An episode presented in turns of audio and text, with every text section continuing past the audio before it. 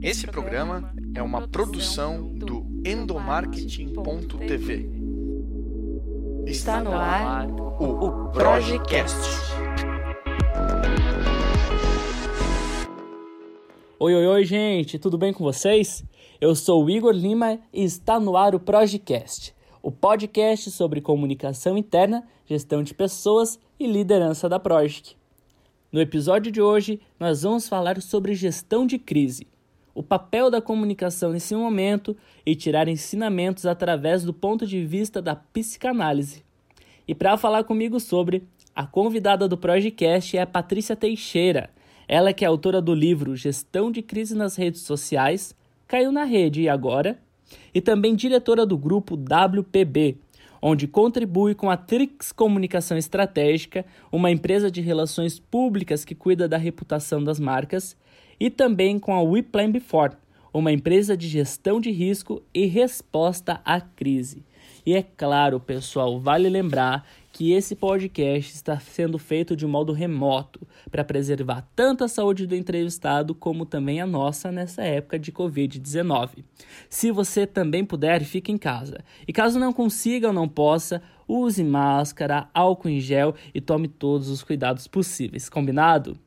Bem, recados dados, apresentações feitas e agora chegou a hora da gente dar as boas-vindas à Patrícia. Patrícia, muito obrigado por ter aceito participar do nosso projeto. Primeiramente, obrigada pelo convite em participar do podcast. É muito bom dividir conhecimento, eu sempre falo isso, né? Dividir conhecimento, contribuir com o conhecimento da, de outra pessoa porque eu vejo que o conhecimento é uma troca, né?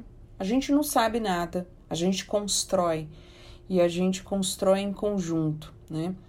Isso fica muito claro quando a gente faz mestrado, um doutorado, quando vai para a vida acadêmica, a gente percebe isso claramente, né? Você não sabe as respostas, você a constrói, né? E quando chega no final da pesquisa, você precisa começar uma nova pesquisa. E então é por conta disso, agradeço aí pela oportunidade de dividir um pouco do meu conhecimento para os ouvintes. Patrícia, para começar, eu gostaria que você se apresentasse, falasse um pouco sobre a sua formação e como que foram construídos esses seus 23 anos de carreira. Eu tenho, um, tenho aí uma trajetória, esse ano eu faço 24 anos de, de, de profissão. Eu comecei em 1996, quando eu entrei na, na faculdade, eu comecei logo no primeiro ano de faculdade de comunicação, sou formada em jornalismo. Comecei logo no primeiro ano trabalhar com, com comunicação. Então, foi é por conta disso que eu coloco que eu tenho 24 anos de comunicação, de trajetória de mercado, né? O profissional que nós somos hoje é uma construção de tudo que nós vivenciamos, de tudo um pouco, de tudo que nós vivenciamos, nós temos um aprendizado, né?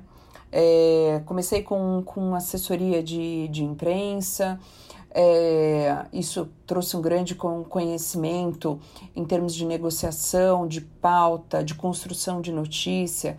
Trabalhei no Jornal da Tarde do Grupo Estado de São Paulo, é, trabalhei com, com TV online, que é a OTV. É, morei fora, morei em Londres, é, me especializei depois que eu, que eu é, voltei. É, foi que eu também trabalhei em sites de, de notícia. Em, quando eu estava em Londres, fiz cursos de. É, além do inglês, obviamente, né, que a gente acaba indo para fazer um intercâmbio, mas depois eu me estendi fazendo curso de rádio, TV, produção, de, de revista, fiz curso de relações públicas, então cada curso foi complementando. Uh, aqui de volta ao Brasil, foi como eu comecei, é, terminei a faculdade, obviamente, nesse meio período, e é, muito, fui muito pro, pro lado da reportagem. Depois eu retornei para o mercado de agência, é, onde que, que trabalhei com diferentes é, marcas, com, com construção de pauta, é, veículos internos de associações, de, é, veículos internos de empresa. Cada passagem tem um aprendizado.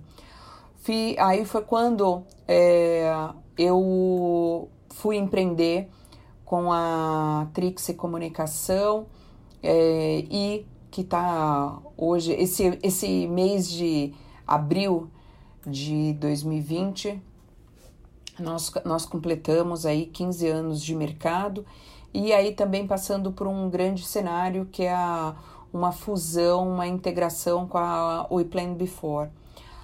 Mas falando aí um pouquinho aí do meu, da minha especialização em gestão de crise. Primeiro que eu vejo que gestão de crise é uma habilidade, é uma habilidade que você tem desde criança, né? Isso foi assuntos já de análise, né, que a gente vai percebendo. Foi um, primeiro de tudo, eu vejo que gestão de crise é uma habilidade, habilidade de negociação, a, a uma habilidade de manter o equilíbrio, né, entre várias partes, né? Quando você está numa num processo de gestão de crise, você não pode você não pode só você querer levar vantagem, né? O bom gerenciamento de crise é quando há o equilíbrio em todas as partes.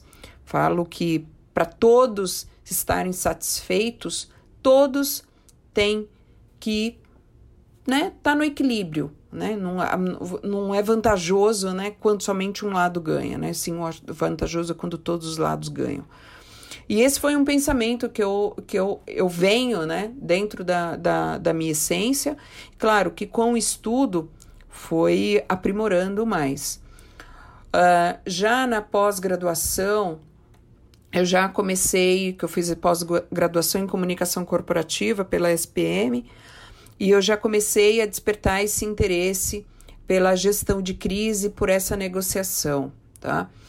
É, da, da pós-graduação e logo engatei no mestrado com a pesquisa Gestão e Gerenciamento de Crise na Sociedade do, do Risco e onde que eu fui perceber que gerenciamento de crise vai muito além de, de comunicação.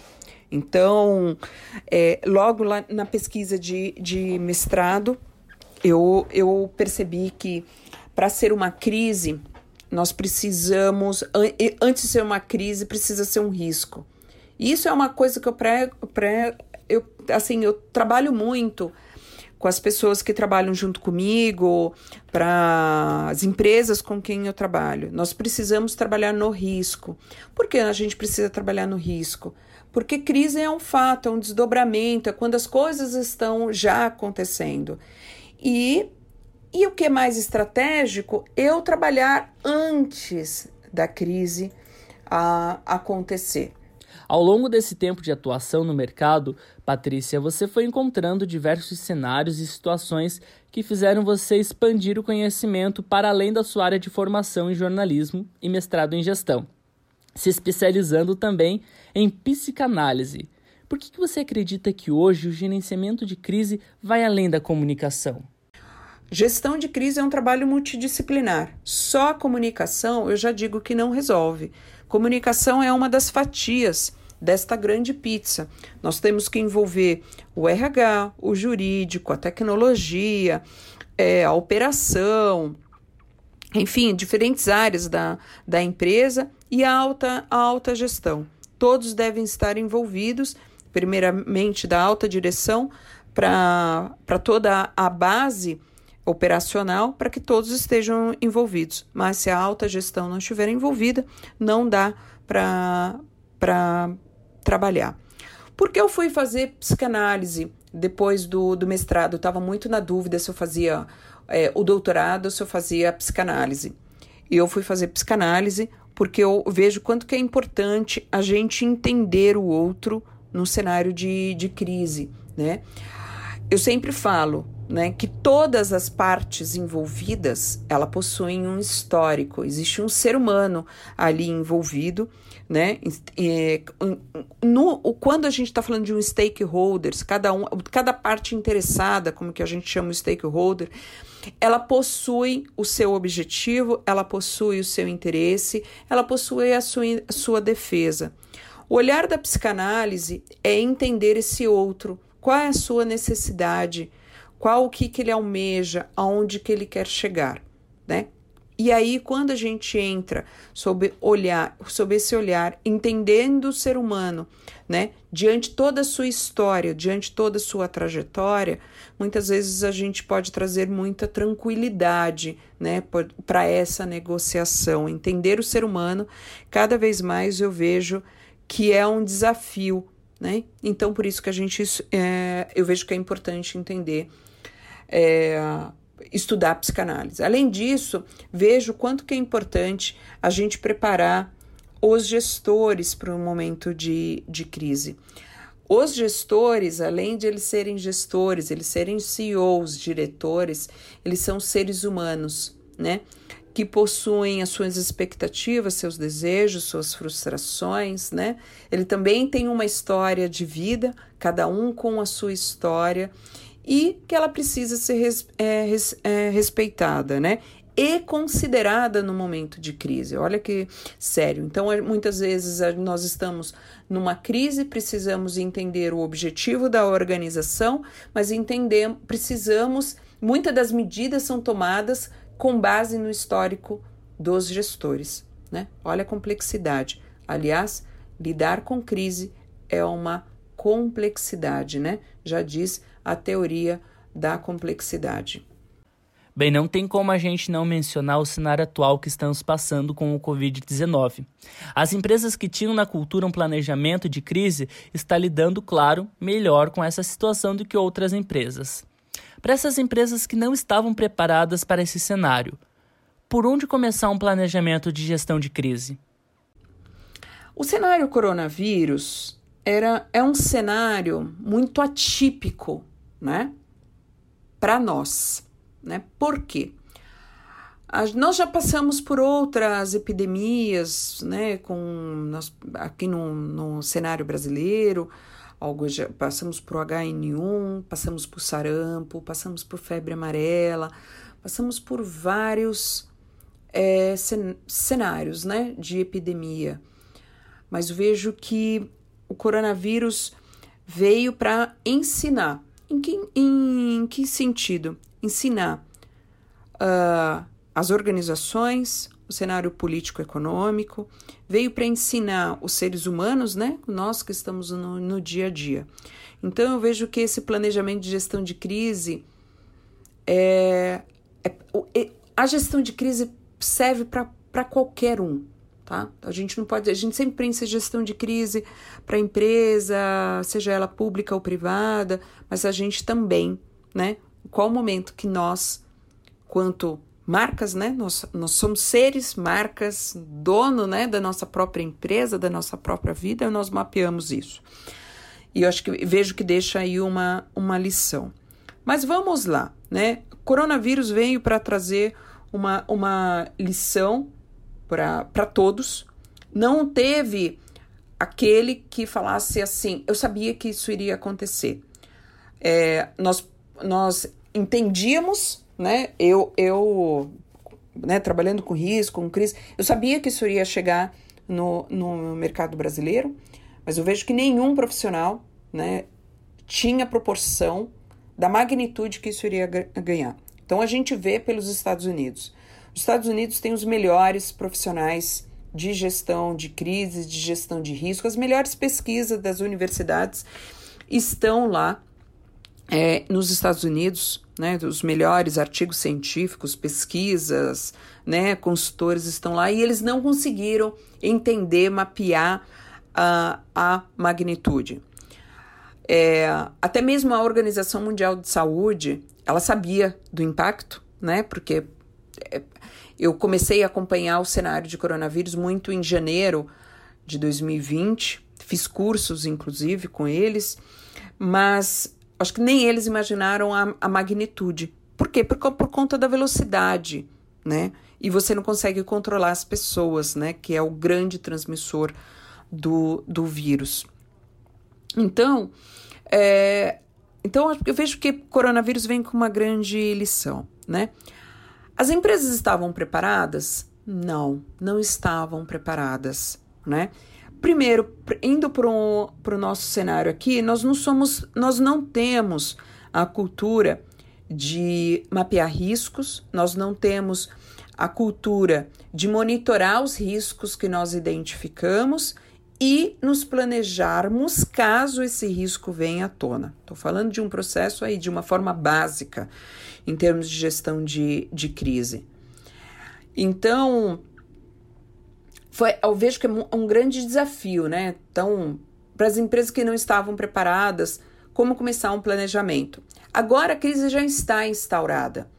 Ah, o que precisamos pensar é, dentro da crise que nós estamos, quais são os riscos que nós devemos mapear e identificar para entender os impactos.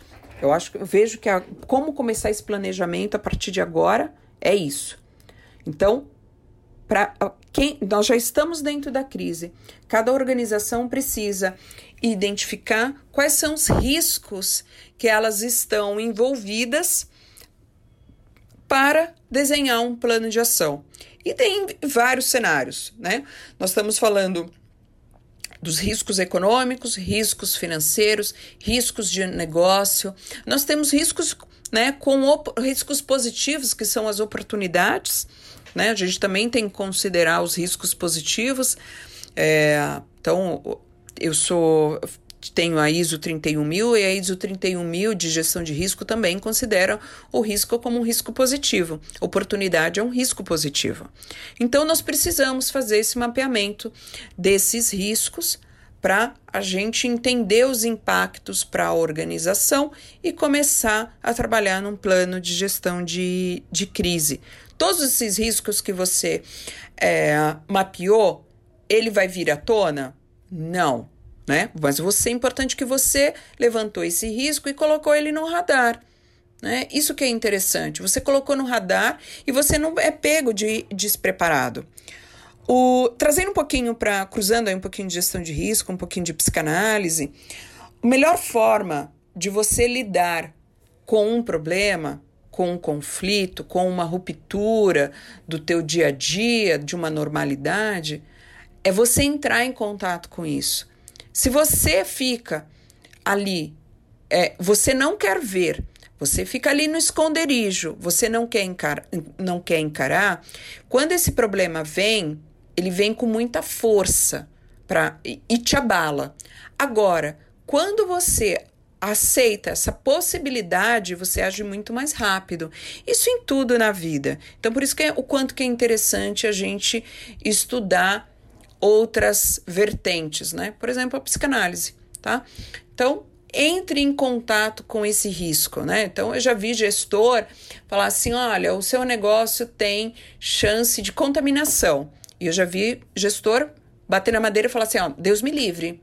Então, a partir do momento que você não entra em contato com isso, você pode ter problemas, porque você não está nem preparado. Você primeiro não aceitou, né? Você não está preparado e você não tem nenhum plano para isso né? E aonde que é o, o, aonde que te pega muito de surpresa. Então, o, o, lidar e aceitar com os riscos é a melhor forma de você tratar. Isso em tudo na vida, tá? Tanto com o cenário corporativo quanto o cenário é, físico, porque o teu tempo de resposta ele é muito mais eficaz.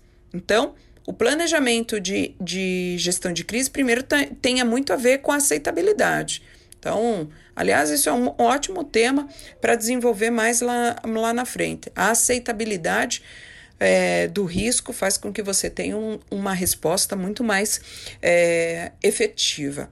Né? Então, o planejamento de gestão de crise, né? Então, para quem não começou no momento desse do, do coronavírus, então uma dica muito simples é de, de da onde você está quais são os riscos, reúna uma, uma equipe, um time da tua organização, defina quem é esse time que vai discutir isso com você.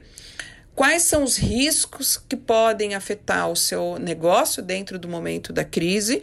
Quais são os impactos disso para a organização? O que você pode fazer para já se antecipar e, mesmo que ganhe forças, qual é o teu plano de ação? Não pense somente em comunicação. Gestão de crise é um plano global que envolve toda a organização e comunicação, marketing é uma das fatias. Pense dessa maneira, incluindo redes sociais, que é um, uma outra especialidade minha.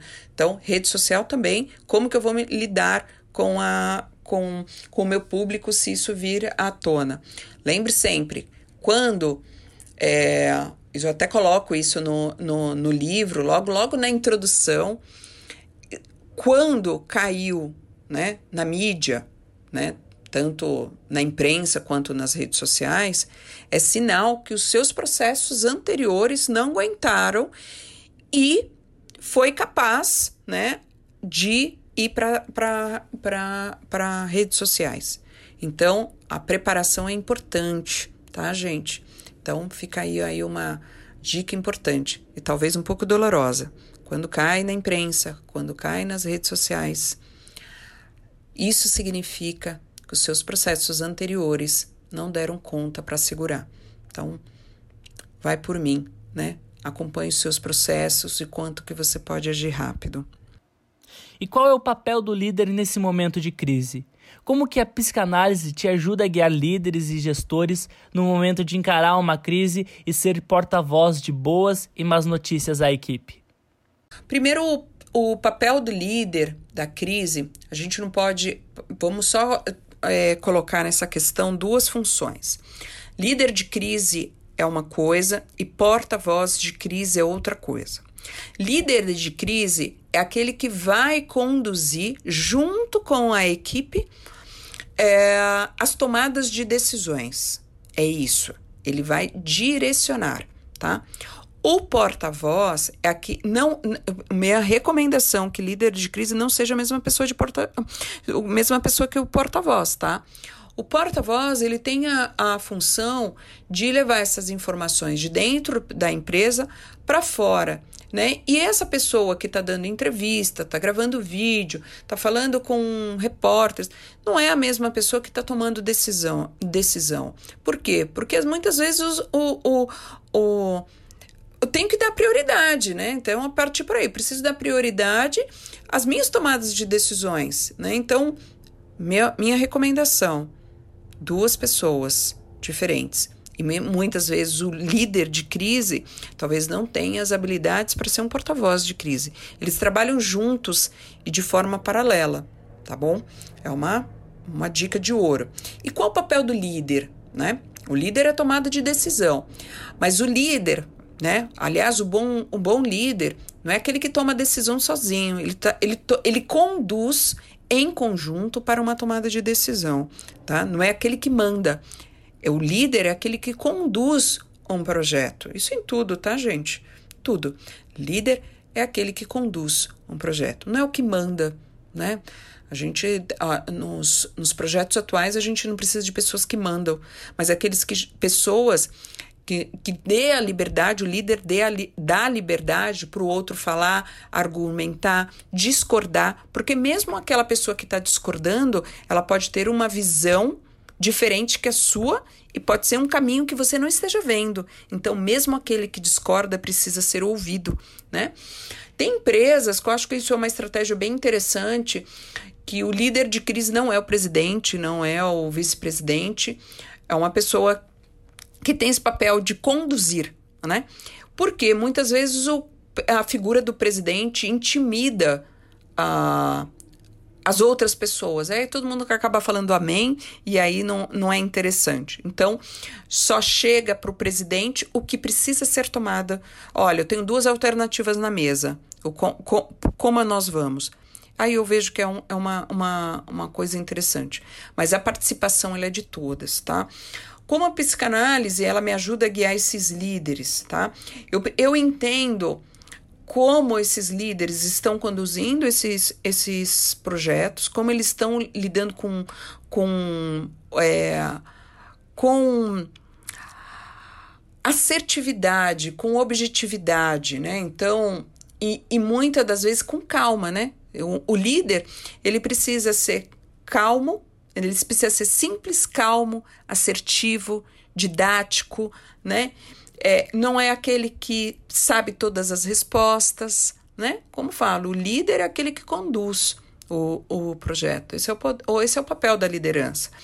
Uh, e muitas vezes esse líder que tem, essas, que tem essa habilidade, ele é um ser humano, né? Então, é um ser humano que chora, é um ser humano que tem dor, é uma é uma uma pessoa que ela pode ser é difícil de, de de às vezes ela está querendo defender o, o público final, uma comunidade, né, que vai ser impactada de alguma maneira, né, é, essa pessoa tem sentimento, o líder é um ser humano, né, que tem uma, uma, uma trajetória aí por, por trás, e muitas vezes é, a gente precisa amparar esse, esse líder para que ele tome as melhores é, decisões, né? Então, sendo esse, esse líder, transmita por porta-voz, né? a, a informação correta, né? Então, amparar e entender conduzir esse líder também é importante, né? Então, o suporte para tomadas de decisões é bem importante. São poucas empresas que levam isso a sério, né? O suporte psicológico para o líder. Né? Então, já fui chamada, sim, para projetos que, assim, você somente vai observar e é, trazer contribuições de coisas que não estavam sendo pensadas. Isso é interessante, isso é interessante, isso é estratégico, tá? É, a gente não precisa saber tudo, a gente não precisa, né? Isso é inteligente. É, e isso traz uma paz quando a gente não precisa saber tudo. Patrícia, como que os comunicadores internos das empresas podem ajudar nesse momento? Que alternativas o RH, o endomarketing ou até mesmo a comunicação interna podem apresentar para a empresa nesse momento de crise por conta do coronavírus? A gente precisa, no modo geral, estabelecer uma comunicação transparente com, com o nosso público interno.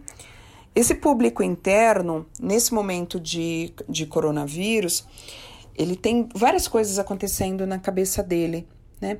Ele tem uma casa para cuidar no home office, ele tem uma criança, ele tem, ele tem que cozinhar porque não, não tá saindo. Uh, ele tem que pensar nos projetos, nos planejamentos, nos resultados, né? na limpeza da casa, tem muita coisa. Primeiro, a gente precisa amparar é, é o público interno, entender o seu cenário. Ele não vai, pode ser que ele não tenha a mesma produtividade. Entender esse ser humano. Olha como a psicanálise ajuda. Esse é um ponto. Aliás, eu tenho até dado alguma, algumas recomendações de criar uh, para empresas que têm ouvidoria, por exemplo, criar um centro, um centro, um canal de amparo ao colaborador como você quiser dar um nome mais bonito e interessante. Esse é um projeto bem, bem interessante, que é o projeto assim da escuta desse colaborador para você entender essa demanda. Lembrando que sempre uma escuta no sentido da psicanalítico, essa escuta ela é confidencial e não pode ser usada contra o colaborador. Mas isso ajuda muito, gente. Dá esse amparo. Agora, a partir do momento que você tem, entende esse ser, um, esse ser humano, entende as aflições dele, a comunicação é, transparente, contando tudo o que está acontecendo, mesmo as dores, mesmo, mesmo as dores, tira a fantasia do, do, do funcionário, né, desse ser humano. Você tira. Então, qualquer coisa que a gente tenha na cabeça, que é, que é assim, que a gente começa a imaginar, que são fantasias que a gente não tem certeza, a gente a gente somente acalma essas fantasias com a verdade. Então, como que você pode cuidar disso? Como? Comunicação transparente, mesmo as, as comuni a, o que não é bom, tá? Tenha sempre isso no, no radar. Agora, a comunicação ela não pode ser somente via e-mail, via texto de intranet. Nós, eu vejo que o coronavírus está trazendo muito a questão do olho no olho, mesmo que seja virtual. Muito do olho no olho, muito do telefonema, né? É o falar né? O, o, o, líder tem que ter essa função. Só que ele, o, o RH precisa preparar esse, esse líder. Como que eu vou comunicar? Como que eu vou falar com a, com a minha equipe? Muitas vezes, né? Você vai, vai quando começar o dia, saber se sua equipe está bem, só para saber se ela está bem. Só preciso saber se você está bem. E às vezes o outro está precisando falar. Tem dia que a, a, pessoa, tem, a empresa tem que dar liberdade no momento de confinamento e falar assim: hoje eu não estou bem. Né? Isso é um grande respeito ao indivíduo, ao profissional. E, e você falar assim: tudo bem, né? Tudo bem. Né? Então, só que você consegue essa comunicação transparente, primeiro, se você entender esse indivíduo, dois, ser trans, é, transparente, real com, com ele e a proximidade né? Olha quanta coisa. Mas pense numa estratégia de comunicação interna baseado na empatia, baseada na, na proximidade. Pense sempre que comunicação interna, essas atitudes, elas não podem ser somente quando, quando nós estamos no, nessa fase de coronavírus, mas que ela dê continuidade aí depois para a organização. Vamos dizer assim, se você não tiver, não tinha antes, esse é um bom legado que você pode deixar para a organização no momento de coronavírus. Patrícia, muito obrigado pela sua entrevista. Para fechar o nosso bate-papo aqui, eu queria que você comentasse um pouquinho sobre o seu livro, O Crise nas Redes Sociais. Caiu na rede agora, Gestão e Gerenciamento de Crise nas Redes Sociais e como que as pessoas podem conhecer e contratar o trabalho da We Plan Before, uma empresa da qual você criou para ajudar outras empresas na gestão de risco e crise. Vou falar um pouco sobre o livro, né? Gestão de crise nas redes sociais, né? Na verdade, é caiu na rede agora, gestão de crise nas redes sociais. A primeira edição era gestão e gerenciamento de crise nas redes sociais. E nessa edição eu tirei o gerenciamento né? Somente é, gestão de crise nas redes sociais, né? Por quê? Porque eu acredito muito, né? E eu continuo muito na defesa que as empresas precisam se preparar, né? E não chegar na fase de resposta, né? Que seria o gerenciamento de crise. Gestão é todo ato de planejar antes da crise acontecer, e gerenciamento é quando você operacionaliza, é a resposta à crise. Então, eu acredito e eu defendo muito que a, essa gestão de crise precisa ser antes. Eu preciso planejar, mapeando meus riscos, me prevenindo, tendo planos caso venha, venha acontecer, tá? Então, eu vejo com e eu vejo hoje um trabalho muito mais estratégico, muito além das redes sociais, né? Eu tenho livro publicado, dois livros publicados sobre gestão de crise nas redes sociais, mas eu acredito hoje num trabalho muito maior, que vai muito além né, das redes sociais. Precisamos pensar na empresa como um todo, precisamos tratar a empresa como um todo, amadurecer a empresa, trazer essa cultura de mapeamento de riscos, de preparação antes de uma crise acontecer. Ou seja, vai muito além de redes sociais. É muito, um, muito estranho, né? Depois de publicar um livro sobre crise nas redes sociais, eu vim com isso. Mas esse é um pensamento maior. Como eu falei no início desse podcast, que é, a gente que estuda, né? Eu, eu já tô, já vou fazer 10 anos aí de, de mestrado. A gente que estuda não para. Então a gente amadurece o nosso pensamento. E eu vejo, e eu acredito, eu, vamos dizer assim, o meu sonho mais íntimo meu desejo mais íntimo, que as organizações, a, a, melhor, né, não somente as organizações, mas o mundo como um todo, nós diminuíssemos os nossos riscos. É, mas para isso acontecer, todos precisam assumir um pouquinho das suas responsabilidades, né? Tanto organizações públicas, privadas, sem fins lucrativos, e nós, como indivíduos, também temos um pouquinho da nossa responsabilidade. Esse é um grande amadurecimento, é um pouquinho já aí da uma das suas questões sobre né, riscos, crises e psicanálise, né? É o que as pessoas sempre gostam de me perguntar sobre essa união. E, é, e agora, no, nesse mês de, de, né, de maio, né? Depois de 15 anos de empresa, nós estamos fazendo tudo como we planned before, porque esse é o meu conceito, é o que eu acredito. Uh, o Planned Before é uma, uma organização que veio depois da Trixie e agora ela tudo vira We Planned Before, porque a gente tem que planejar antes de acontecer, como seu próprio nome diz, WPB, We Planned Before, que é uma hoje antes era uma, uma empresa somente dedicada à gestão de risco e gestão de crise e agora passa a ser uma empresa de gestão de risco, gestão de crise, gestão da comunicação e gestão de marketing, né? Tenho estudado bastante sobre é, user experience, né, que é o UX, e faz muito sentido tudo isso, né? Adoro estudar, gente, é uma problemática. É, e faz muito sentido porque nós precisamos entender o outro, ter empatia pelo outro, entender o problema e pensarmos na solução. Isso tudo é, é o que trata UX e, e, é o que vem sendo trabalhado com a We Plan Before, que é a WPB. Então, é, pode contar com a gente, não é somente comigo, né, mas com uma equipe incrível. É weplanbefore.com www.planbefore.com.br, né? Então, de uma forma bem simples, weplanbefore.com.br. E o objetivo é esse, né? O, o, o a nosso objetivo quanto organização é desenvolver esse olhar estratégico para que as organizações se planejem antes, né? E não planejem somente em termos financeiros, econômicos, mas quanto reputação, quanto as pessoas que estão ali é, diretamente ligadas a ela. Nós, nós hoje nós somos uma rede, né, como um todo, e que as organizações pensem nesse todo e nos impactos que elas, é, elas têm, né, de uma forma positiva ou negativa. Então, esse é o objetivo da We Plan Before. Poxa, que bacana. Patrícia, muito obrigado novamente pela sua disponibilidade em conversar comigo.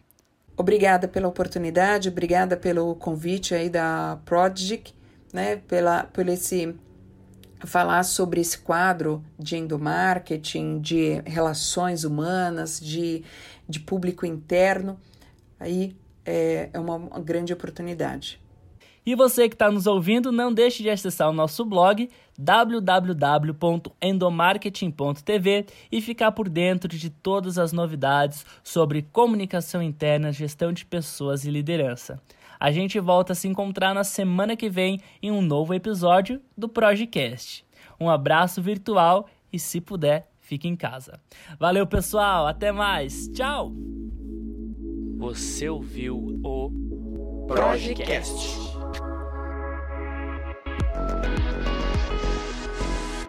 Produção e edição Igor Lima.